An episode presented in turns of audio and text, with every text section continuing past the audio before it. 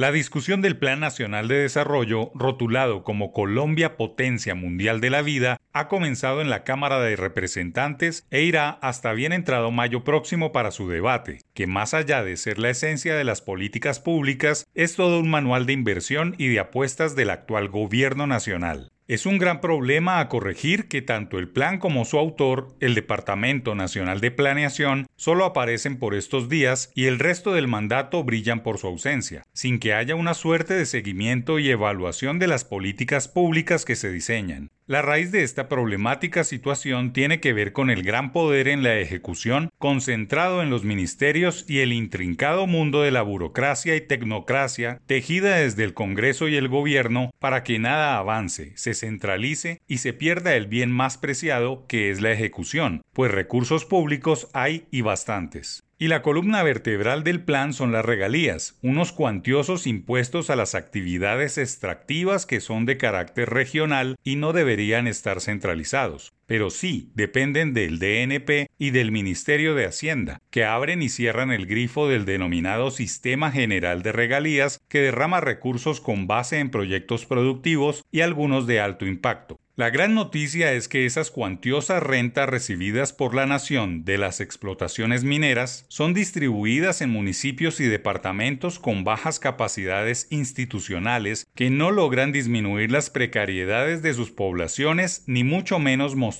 obras reales financiadas por los recursos de las regalías. El DNP opera el sistema general de regalías que se ha ido ajustando con el paso del tiempo, pero no ha logrado avanzar en ejecución ni mucho menos en obras de alto impacto que beneficien regiones completas. Sí se han generado ahorros y se ha mantenido estable el gasto público a través del tiempo, pero los pueblos y ciudades no disfrutan de mayor bienestar, por el simple hecho de que los gobiernos se concentran en mecanismos de inversión que contribuyan a la equidad social, lo que se queda en el papel sin lograr promover la competitividad y el desarrollo regional. Ni qué decir del objetivo de fortalecer la equidad regional en la distribución de los ingresos minero-energéticos, una buena intención que aún está por medirse. Es un intrincado mundo de funcionarios lleno de vectores, trazabilidades, filtros y más filtros, elaborados por mentes tecnocráticas que le impiden al país ejecutar las regalías en obras adecuadas para los pueblos y ciudades que reduzcan las precariedades y aumenten el bienestar de los colombianos. Solo los congresistas más experimentados logran que salgan proyectos concretos patinados al interior del DNP, pero sin mayores logros. Claro que se han logrado algunas cosas con plata de las regalías e ideadas por los técnicos de planeación, pero son malos recursos que se encuentran sin ejecutar y que son usados para otros destinos. El gran problema tiene que ver con la estructura centralista de las regalías, que parte de los entes territoriales y sus padrinos congresistas son corruptos y merecen todo tipo de talanqueras para que el dinero no se esfume, una hipótesis que puede ser cierta, pero que debe revisarse para avanzar en que haya más descentralización.